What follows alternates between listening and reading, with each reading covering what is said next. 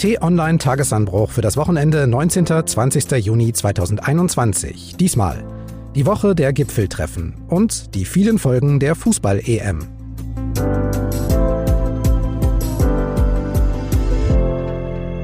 Hallo, willkommen im Wochenende und zu unserem Rückblick auf wichtige politische Themen der Woche. Wir wollen analysieren, kommentieren, einordnen und Hintergründe geben. Ich bin Marc Krüger und begrüße einen sommerlich gut gelaunten T-Online-Chefredakteur Florian Hamses da. Hallo. Hallo und herzlich willkommen. Wir werden ein bisschen über Fußball sprechen, Florian, eher über die politischen Fragen und Dimensionen. Aber erstmal begrüße ich dich und unsere Hörerinnen und Hörer ganz im Geiste dieser Woche zum großen Podcast-Gipfel. Denn das war es, die Woche der Gipfel. Well, I've just finished the last meeting of this week's long trip. Die erste Auslandsreise für US-Präsident Joe Biden war gleich eine lange, hat ihn durch die Konferenzsäle Europas geführt.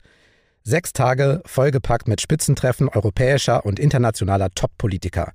Start war in der britischen Urlaubsregion Cornwall beim G7-Gipfel der mächtigsten Wirtschaftsnationen.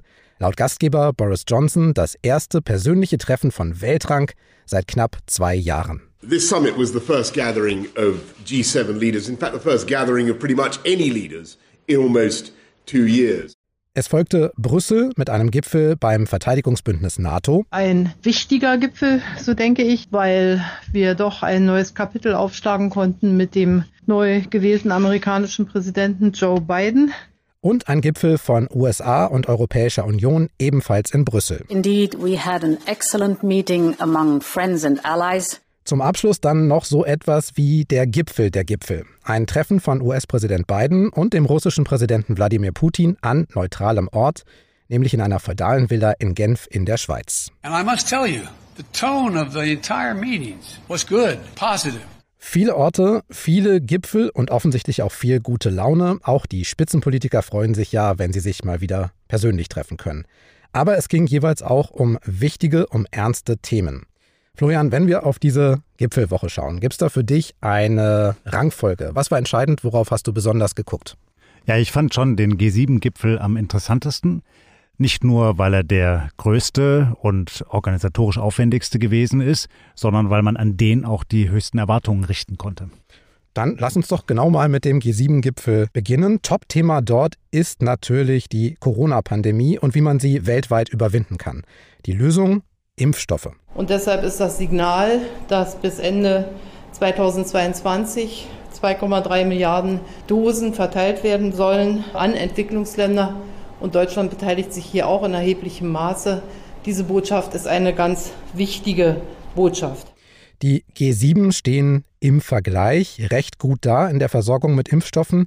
Jetzt weitet sich der Blick. 2,3 Milliarden Dosen, Florian, klingt viel. Ist es das? Ja und nein.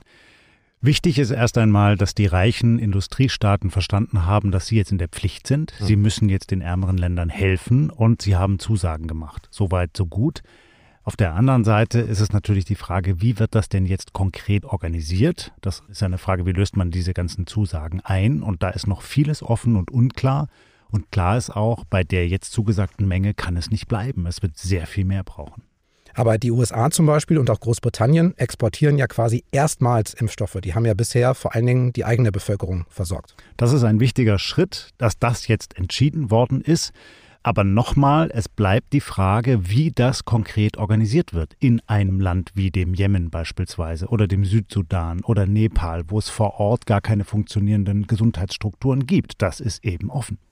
Zweites Megathema bei den G7. Das Bekenntnis zum Klimaschutz, zum 1,5 Grad Ziel, zu dem Pariser Abkommen von allen G7-Ländern, das ist schon ein starkes äh, Bekenntnis. Es ist aber auch ein Bekenntnis zu etwas bereits Beschlossenem. Aber Entwicklungsländer sollen künftig für den Klimaschutz mehr Geld von den Industriestaaten bekommen. Deutschland zahlt jedes Jahr nun 6 Milliarden Euro. Keine Einigung gab es aber in der Frage, wann die G7 aus der Kohle aussteigen. Also, Portemonnaie wird geöffnet, das kann man sagen, aber wenn es um konkrete Daten geht für die eigene Industrie, dann bleibt es schwierig mit der Einigung. Ja, und das ist wirklich ein Problem. Denn das zeigt, dass der Veränderungsdruck offenbar noch nicht groß genug ist, dass die Länder, die vorangehen könnten, durch nicht nur Zusagen, sondern auch konkrete Taten, noch nicht genug Kraft entwickeln, um den Klimaschutz wirklich voranzubringen. ist es ja leicht zu sagen, hm, wir werden mal Geld geben. Und das stellt man dann erstmal in die Welt und wartet dann ab, wie sich alles weiter so entwickelt. Aber es ist eben schwer, beispielsweise der eigenen Bevölkerung zuzumuten, dass man jetzt ganz konkret bis 2030 in jedem Industrieland aus der Kohle aussteigt, was eigentlich nötig wäre. Das wird auch so kommen, aber eben zu spät. Ganz kurz nochmal, G7, schwieriges Format. Ne? Es gehören ja neben den USA und Deutschland noch Japan dazu, Kanada, Großbritannien, Frankreich und Italien. Die EU hat noch Beobachterstatus. Nicht dabei Russland oder China oder Indien. Eigentlich spiegelt das ja eine alte Weltordnung wieder. Ja, deshalb gibt es ja inzwischen auch die G20. Mhm. Ähm, das ist häufig ein schwieriger Rahmen, eben noch schwieriger, weil er so groß ist, dass alle irgendwie unterschiedliche Interessen haben und es schwer ist, eine gemeinsame Einigung zu erzielen. Aber ich stimme dir zu, es ist schon ein elitärer Club, diese G7. Und insofern kann man das auch kritisch betrachten, was die da machen. Aber es ist ja auch gut und richtig, dass jene Länder, die Spielraum haben, die Geld haben, sich zusammensetzen und überlegen, wie können wir denn in der Welt die Dinge zum Besseren bewenden. Und das war jetzt ein großer Fortschritt, denn genau diesen Konsens gab es ja in der Trump-Zeit eben nicht mehr. Und das meint ja jetzt auch die Kanzlerin, dass sie sagt, das war ein Erfolg, weil man halt einfach wieder eine Arbeitsgrundlage hat, wie man vernünftig miteinander umgeht. Ein sehr gutes Stichwort. Beim NATO-Gipfel ging es im Prinzip um eine ja, Wiederintegration des mächtigsten Mitglieds USA. Der frühere Präsident Donald Trump hatte ja die NATO in Frage gestellt, zeitweise für obsolet erklärt. Immer wieder ging es ihm vor allem um Geld. Der aktuelle Präsident Joe Biden schlägt jetzt versöhnlichere, integrative Töne an, aber die alten Streitthemen sind damit nicht weg, wie Kanzlerin Merkel auch deutlich macht. Und das bedeutet für Deutschland, dass wir uns auch zu den Zielen und Vereinbarungen der NATO bekennen Dazu gehört natürlich auch das 2-Prozent-Ziel, das will ich ausdrücklich sagen. Neuer Präsident, altes Thema. Deutschland gibt so wenig für die Verteidigung aus, ist weit entfernt von dem 2-Prozent-Ziel. Sind wir trotzdem weitergekommen? Ja, eben weil man wieder miteinander redet, weil man sich wieder abstimmt und die Probleme versucht zu lösen. Nicht nur einander Anschuldigungen an den Kopf zu werfen oder zu sagen, dass man nicht viel miteinander anfangen kann. Aber weil du jetzt dieses 2%-Ziel genannt hast, ich hadere nach wie vor mit diesem Ziel. Also was müssen wir denn in dieser Welt bewegen? Was sind denn die Prioritäten? Eigentlich bräuchten wir doch ein klares Ziel, mehr Geld in Entwicklungshilfe und in mhm. Entwicklungsunterstützung zu stecken, nicht in Waffenkäufe und Abwehrmaßnahmen. Man könnte ja beides machen. Man könnte beides machen und beides mit derselben Priorität verhandeln. Das passiert dann aber auf so einem Gipfel natürlich nicht. Frankreichs Präsident Emmanuel Macron hatte ja auch eine Diagnose gestellt, hatte die NATO zeitweise für Hirntod erklärt. Lebt sie jetzt wieder ein Stückchen? Zumindest insofern, als die wichtigsten Organe wieder miteinander kommunizieren. Ja. Schönes so, Bild. Das klappt wieder und funktioniert. Und die Allianz ist ja heute sehr viel mehr als nur ein Verteidigungsbündnis.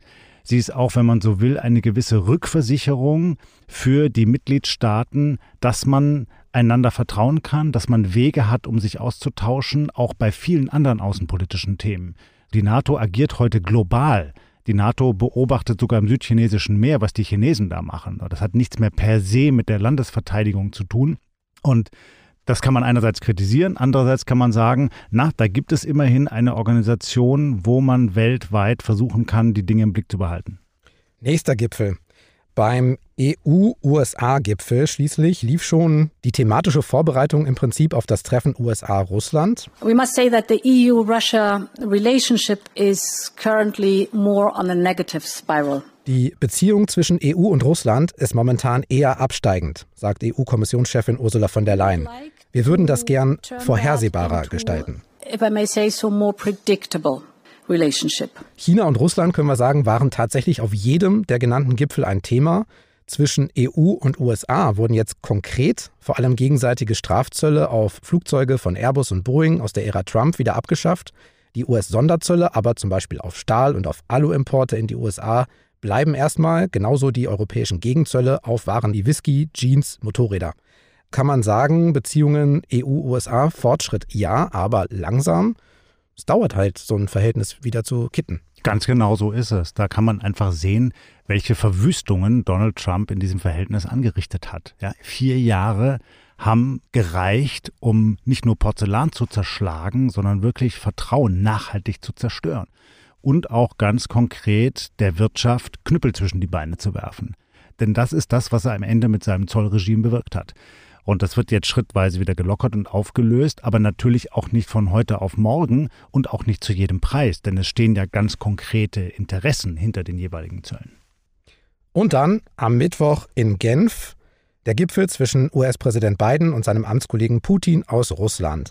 Die beiden kennen sich schon, aber es ist immer etwas Besonderes, sich persönlich zu treffen und zu sprechen, von Angesicht zu Angesicht, wie Joe Biden auch nicht müde wurde zu betonen. There's no substitute for face-to-face dialogue between leaders. Jetzt ist eigentlich schon die größte News, Florian, dass es dieses Treffen überhaupt gibt. Sympathien sind da wohl gegenseitig nicht im Spiel, zumindest keine großen. Was haben denn jetzt beide davon? Ja, Joe Biden hat damit erstmal sichergestellt, dass ihm in Russland jetzt nicht überraschend etwas anbrennt, worum er sich dann dringend kümmern muss. Er versucht ja, viele der Probleme, die sein Vorgänger geschaffen hat, erstmal abzuräumen, damit er dann einen freien Schreibtisch hat für seine eigentlich größte Aufgabe, die sieht er in der Rivalität zu China. Und Chinas Machtstreben etwas entgegenzusetzen. Und dafür braucht er Zeit und Aufmerksamkeit, dann will er sich nicht mit anderen Dingen belasten. Insofern hat er jetzt zumindest mal ein gewisses Arbeitsverhältnis wiederhergestellt, sodass man sich mit Moskau austauschen kann. Für Putin war dieser Gipfel ein Riesenerfolg und er ist auch so gefeiert worden in den russischen Medien. Denn er hat immer den Eindruck, er wird vom Westen eigentlich nicht für voll genommen. Russland wird nicht mehr auf Augenhöhe anerkannt. Und das ist auch das Motiv von vielen Dingen, die er tut dass er provoziert, dass er andere Regime unterstützt, dass er versucht, den Westen mit Nadelstichen zu ärgern, das ist doch eigentlich Ausdruck eines tiefen Wunsches, ernst genommen und für voll genommen zu werden. Und mit diesem Gipfel hat Biden ihm eben diesen Gefallen getan. Komm, wir reden, wir reden auf Augenhöhe, ich nehme dich ernst, wir tauschen uns aus, selbst wenn viele Differenzen uns trennen, aber wir haben zumindest mal gemeinsame Themen. Und diese Themen haben sie drei Stunden lang besprochen, Biden und Putin. Beide betonten, wie gut und wie konstruktiv das war. Jetzt so die ganz große Sensation haben sie aber abschließend nicht verkündet. Der sichtbarste Fortschritt ist eigentlich noch, dass beide wieder die Botschafter des jeweils anderen ins Land lassen. Die waren ja im April gegenseitig ausgewiesen worden. Da ging es auch um einen Streit um Cyberattacken. Okay, aber viel mehr Greifbares gab es nun erstmal nicht. Man hat Positionen ausgetauscht zu Menschenrechten, dem Fall Nawalny, zu den Cyberangriffen noch was? Nein, weißt du, das Wichtige ist, dass die einfach geredet haben und dass der Putin den Eindruck hatte, da sitzt jetzt ein Präsident, der nimmt mich für voll. Mhm. Man muss ja ein bisschen die Historie betrachten. Joe Biden war der Vizepräsident von Barack Obama. Und Barack Obama war in Putins Augen ein absolutes Feindbild. Warum? Weil Barack Obama sich genervt von den permanenten russischen Querschüssen hingestellt hat und gesagt hat, ach ja, Russland ist doch eigentlich nur noch mehr oder weniger eine Regionalmacht, die nehmen wir nicht mehr für voll. Damit hat er nicht nur viele Russen, sondern auch persönlich Wladimir Putin zutiefst gekränkt. Wenn man gehört hat, wie viele seiner Berater sich noch Jahre später darüber erregt haben, sieht man eben, was man mit einem einzigen Satz kaputt machen kann. Hätte er jetzt so sein können, dass Biden als ehemaliger Vize von Obama das genauso macht. Das hat er aber nicht getan, sondern er nimmt Putin für voll. Und das war ein wichtiger Schritt für Russland. Lass uns mal versuchen, aus der Vergangenheit Schlüsse für die Zukunft zu ziehen. Denn schon zweimal vorher haben sich Präsidenten der USA und Russlands in Genf getroffen. 1955 war das Eisenhower und Khrushchev, 30 Jahre später Reagan und Gorbatschow. Und immer gab es danach Verbesserungen oder auch neue Abkommen. Es dauerte aber manchmal, sogar Jahrzehnte konnte das dauern. Siehst du diese Chance nun auch und was könnten die beiden verbessern langfristig? Naja, ganz so konkret war dieser Gipfel dann eben doch nicht. Aber ein Thema, das jetzt auch wenig Beachtung in der Presse gefunden hat, ist wirklich wichtig. Das ist die Frage der nuklearen Rüstung bzw. Abrüstung. Denn in den vergangenen Jahren haben wir gesehen, dass die nuklearen Arsenale in beiden Ländern massiv modernisiert worden sind dass neue Technologien entwickelt werden, also beispielsweise der Hyperschallflieger in Russland ist eine neue Waffentechnologie und würde die möglicherweise atomar bewaffnet, dann würde das die Spielregeln verändern. Die Amerikaner haben ebenfalls ihre Arsenale modernisiert und was im Moment fehlt, ist so das Vertrauen, dass beide Seiten eben wieder an einer Kontrolle dieser gefährlichsten Waffe auf unserem Globus arbeiten. So, und das ist ja lange, lange Jahre erarbeitet worden im Kalten Krieg. Und dann, als der Kalte Krieg zu Ende war, hatte man so das Vertrauen, gut, jetzt gibt es diese wichtigen Sperrverträge und Abrüstungsverträge und unsere Welt ist dadurch sicherer.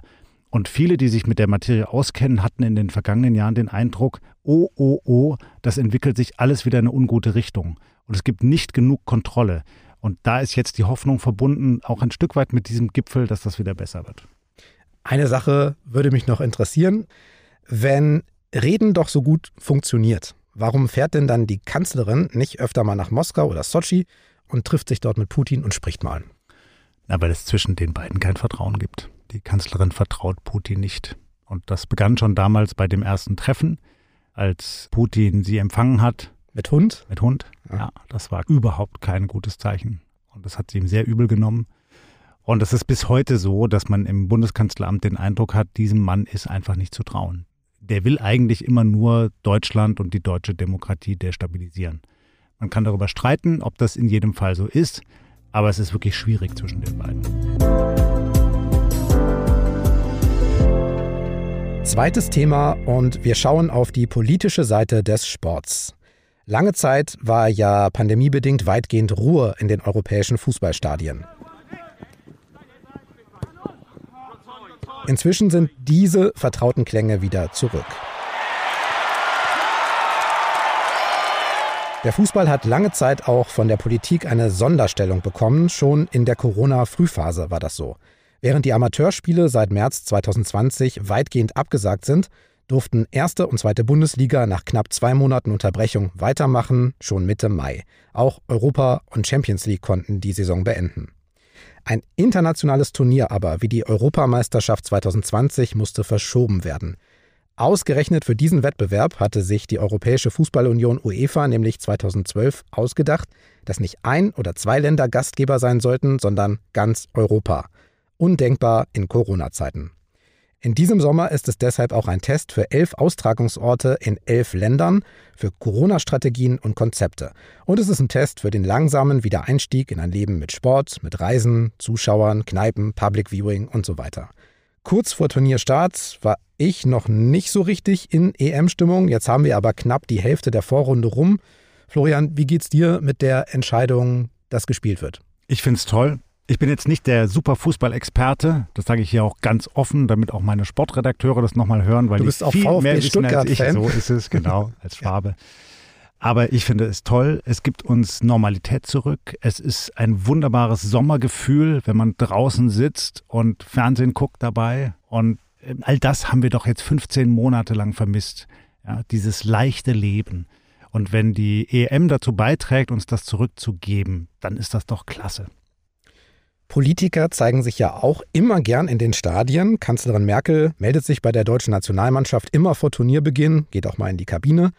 Sie trifft sich mit Bundestrainer Jogi Löw, der ja nur einige Monate kürzer im Amt ist als sie und nun ebenfalls auch aufhören wird im Herbst. Die Ära Merkel Politik und die Ära Löw Fußball laufen also fast parallel. Was ist denn das für ein Verhältnis oder ein Wechselverhältnis zwischen Politik und Fußball? Was hat die eine Seite von der anderen? Naja, zumindest Popularität. Fußball ist der beliebteste Sport in Deutschland und Millionen Menschen hängen nicht nur dem Sport, sondern auch einem bestimmten Verein an, fiebern mit. Und wenn dann eben die Politik sich damit gemein macht, dann färbt auch ein kleines bisschen von dieser Fußballpopularität auf die jeweiligen Politiker ab. Und davon hat dann natürlich auch die Kanzlerin profitiert. Deshalb fährt sie zu Endspielen bei Turnieren, deshalb ist sie damals nach der Weltmeisterschaft mit in die Kabine gegangen, hat sich fotografieren lassen mit den Weltmeisterspielern und so weiter. So, also, und umgekehrt ist es natürlich so, dass Fußballer jetzt vielleicht nicht unbedingt sich zu politischen Dingen äußern oder ein riesengroßes Interesse haben, in der Politik aufzutreten, aber sie fühlen sich ja manchmal äh, von derselben Wichtigkeit beseelt wie eine Bundeskanzlerin oder ein Bundespräsident oder ein Bundesminister und treten dann auch mit dem entsprechenden Habitus auf. So, also da kann man schon Parallelen sehen. Politisch ist ja momentan auch, dass Zuschauer in den Stadien sind. Deutlich weniger als reinpassen würden, aber es entscheidet jeweils die Politik, was geht. In den meisten Stadien sind ein Viertel bis ein Drittel Auslastung gerade erlaubt zur EM. Zum Beispiel am Finalspielort London maximal 22.500, in Amsterdam maximal etwa 18.000. München, der einzige deutsche Austragungsort, hat die strengsten Auflagen. Hier dürfen nur 14.000 Menschen ins Stadion, entspricht 20 Prozent Auslastung. Bayerns Ministerpräsident Markus Söder sagt, Wir haben uns das sehr genau angeguckt. Wir glauben, dass die Fußball-WM, in München stattfindet, worüber wir uns freuen, dass das insofern ein Pilot und ein Probelauf sein kann für weiteren Profisport in Deutschland. In St. Petersburg, Russland oder in Baku, Aserbaidschan geht die Politik aber noch weiter. Dort sind jeweils 50 Prozent Auslastung erlaubt, heißt mehr als 34.000 Leute. Und Budapest, Ungarn, 100 Prozent. Bis zu 56.000 Menschen dürfen ins neue Nationalstadion. Das ist so, Florian, als wäre gar keine Pandemie. Ja, na klar. Und das muss man schon kritisch sehen. Wir können jetzt nicht hingehen und den Ungarn vorschreiben, wie sie ihre Großveranstaltungen organisieren sollen. Das müssen sie schon selber wissen und dann eben noch selber die Verantwortung übernehmen. Aber nach allem, was wir gegenwärtig wissen äh, über dieses Virus und seine Verbreitung, ist das schon kritisch. Ich hätte fast gesagt, je östlicher, desto mehr darf ins Stadion. Das stimmt nicht ganz, weil Budapest nicht so weit östlich ist. Aber ähm, kann man da so Parallelen ziehen zum politischen System oder ist das jetzt Zufall? Naja, zumindest kann man sagen, dass jene politischen Systeme, die sich autoritär entwickelt haben, wie beispielsweise Ungarn oder ja, auch Aserbaidschan, dazu neigen, anders mit dieser Pandemie umzugehen, als wir in den eher wirklich von Grund auf demokratisch geprägten Systemen. Da ist es eben häufig so, dass der jeweilige Regierungschef oder Staatschef eine Linie vorgibt und sagt, so und so und so schauen wir auf diese Pandemie, das ist meine Haltung und die gilt egal was die Wissenschaft sagt oder welche neue Erkenntnisse jetzt äh, zutage kommen. Und das ist natürlich schwierig im Umgang mit einem übermächtigen Feind. Da habe ich noch ein interessantes Beispiel, dass wir in Europa noch ganz gut dran sind, zeigt nämlich ein Blick nach Südamerika. Die Copa America ist ja quasi die Fußball-EM dort, läuft auch gerade parallel zu unserem Turnier und eigentlich sollte sie in Argentinien und Kolumbien ausgetragen werden. Beide Länder haben aber wegen der Pandemiesituation, wegen steigender Infektionszahlen abgesagt.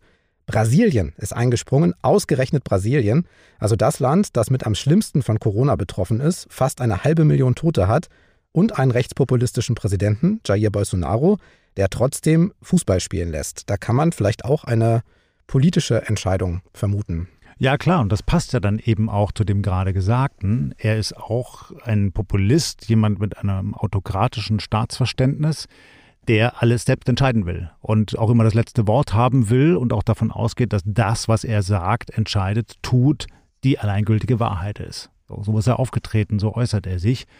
Und wenn er dann eben den Eindruck hat, Fußball ist gut für die Massen, gut für meine Popularität, dann ziehen wir es halt durch, selbst wenn dann sich Menschen infizieren sollten. Zurück nach Europa.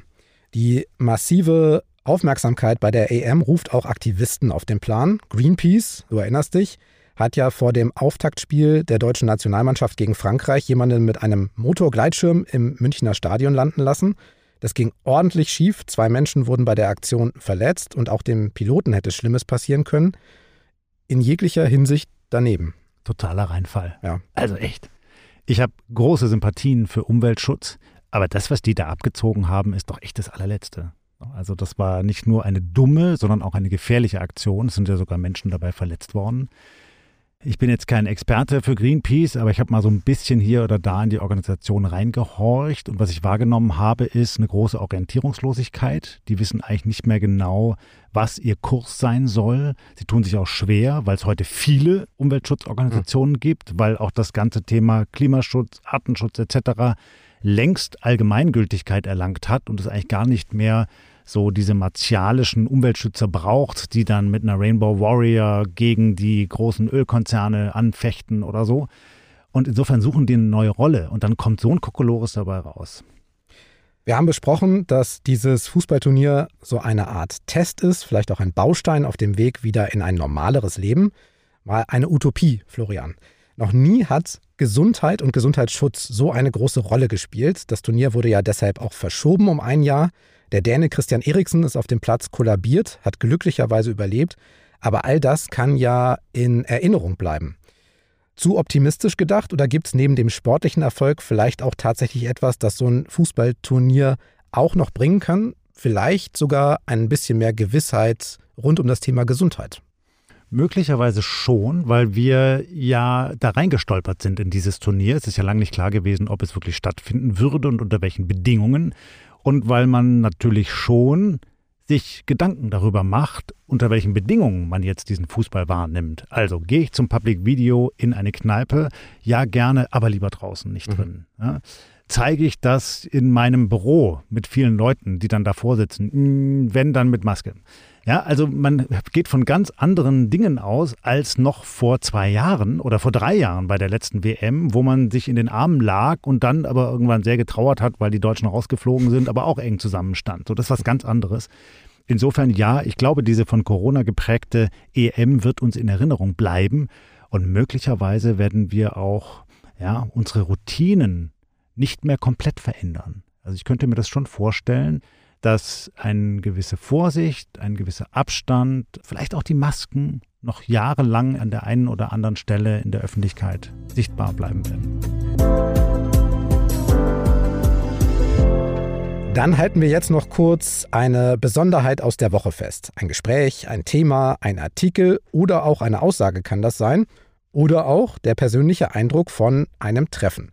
Florian, es geht um den SPD-Kanzlerkandidaten Olaf Scholz. Ich bin gespannt. Ja, weißt du, Marc, der politische Betrieb ist wieder angesprungen. Und das ist dann so, dass man als Journalist wieder mehr unterwegs ist. Man trifft sich, zum Beispiel beim Bundespräsidenten oder bei Bundesministern oder bei Abgeordneten und fängt an zu reden, sich auszutauschen, führt mal ein Interview. Und der Wahlkampf ist eben wieder losgegangen und da haben unser politischer Reporter Johannes Bebermeier und ich den Olaf Scholz getroffen. So, und dann hat man den da sitzen und fragt ihn dann, ja, wie ist denn die Lage gerade? Für die SPD sieht es ja wirklich nicht doll aus.